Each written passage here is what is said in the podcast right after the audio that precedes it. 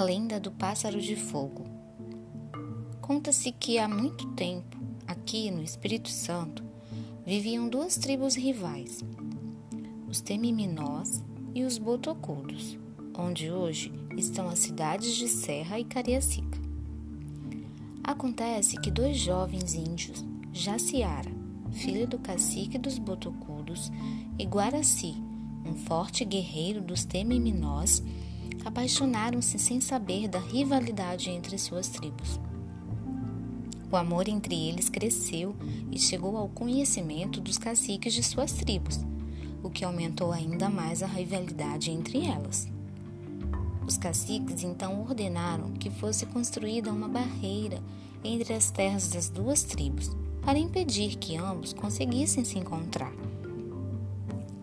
Um pássaro místico vendo o grande amor de Jaciara e Guaraci, resolveu ajudá-los, levando ambos a pequenos montes pudessem se ver e trocar juras de amor. Passado algum tempo, o jovem casal decidiu fugir para viver seu amor. Mas o plano chegou ao pai de Jaciara, que ficou muito irritado com a descoberta. O cacique então chamou o feiticeiro da tribo e pediu que fosse feito um feitiço para separar ao apaixonado.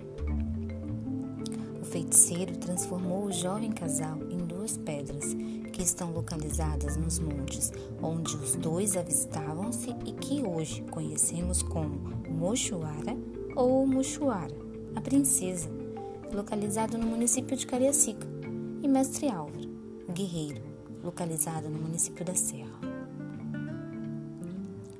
Conta-se que uma vez ao ano no dia 24 de junho, os jovens apaixonados recuperam a forma humana e invisíveis fazem juras de fidelidade e presenteiam-se com ricas joias e outros mimos, sempre com a ajuda do pássaro de fogo, que leva as juras de amor e os presentes de um para o outro, cortando o céu do Mochuara, em Cariacica, ao mestre Álvaro, na Serra.